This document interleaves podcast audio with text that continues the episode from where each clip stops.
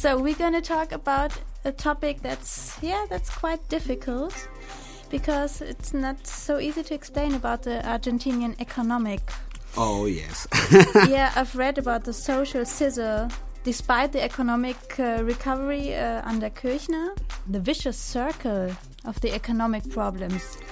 Yes, yes. Well, the tango that we that we heard, Cambalache, it's talk about. It's not only the economic; it's all about the life. So that is like an introduce to this theme. Yes, this vicious cycle. Let's say we, I came from Latin America, so maybe here in Europe, especially here in Deutschland, it's very difficult to explain which, which problem we have because uh, well now we have a big problem with the um, inflation and a big problem with the dollar with the access not to the dollar to dollar euro yen another coin that is not the argentinian peso.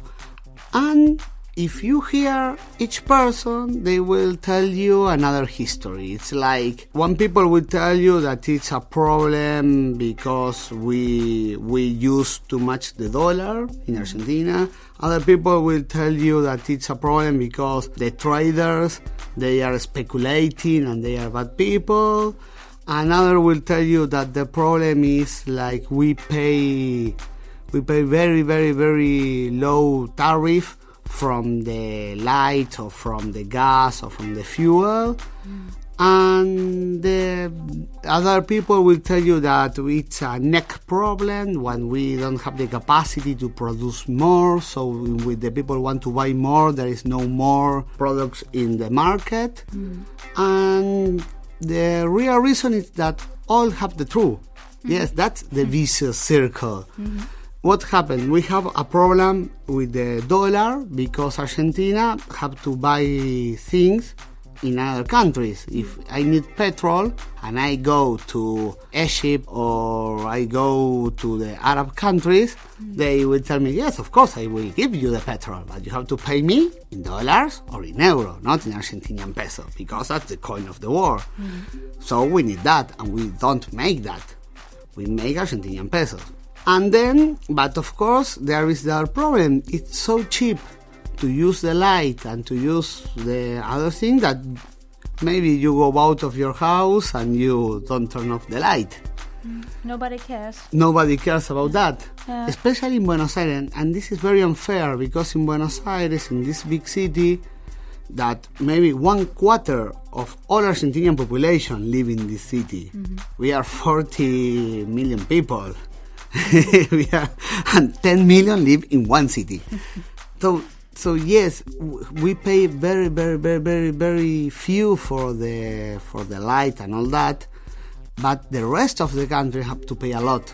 So maybe I uh, people that live in Cordoba, a beautiful In the rural province, area, yeah. yeah, not not rural. It's the second city of, Okay. of Argentina. Okay. Um, a beautiful, beautiful land. Um, they pay maybe three or four times more what I pay for the light. Okay. So we call like this is the vicious circle because you have these four things. That is my opinion. The neck problems that you don't produce more because you have a very big problems with the infrastructure.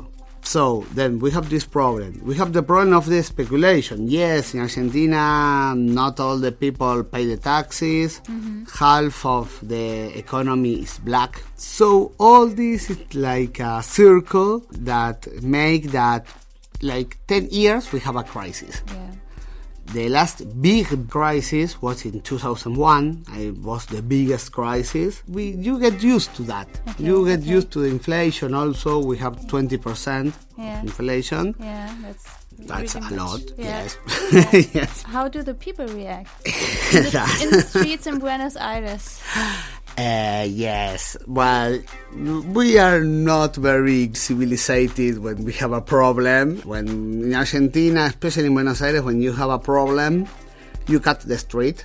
Okay. and nobody can can go through the street. Okay. We call piquete. Uh, and this is a big problem to, to all. Mm, Maybe they cut the subway or they cut the train, and yes, it's it's different because, but. Um, it's it's very difficult because to explain to people that live here that have all the stability and all is good and we yes we are more exciting people mm. we shout more so it's normal that we have a problem we we have this this strange way to demonstrate that is carting the street and destroying. But in the next year there will be elections. I know, I know, Ariel. It's a big question, but uh, what do you think? What should be changed uh, to solve these these uh, neck problems and this economic vicious circle? Oh, I think that is easy to win the lottery. That's the solution we have to wait. Argentina is like a box, it's like the Pandora box. You don't know what will happen in the future.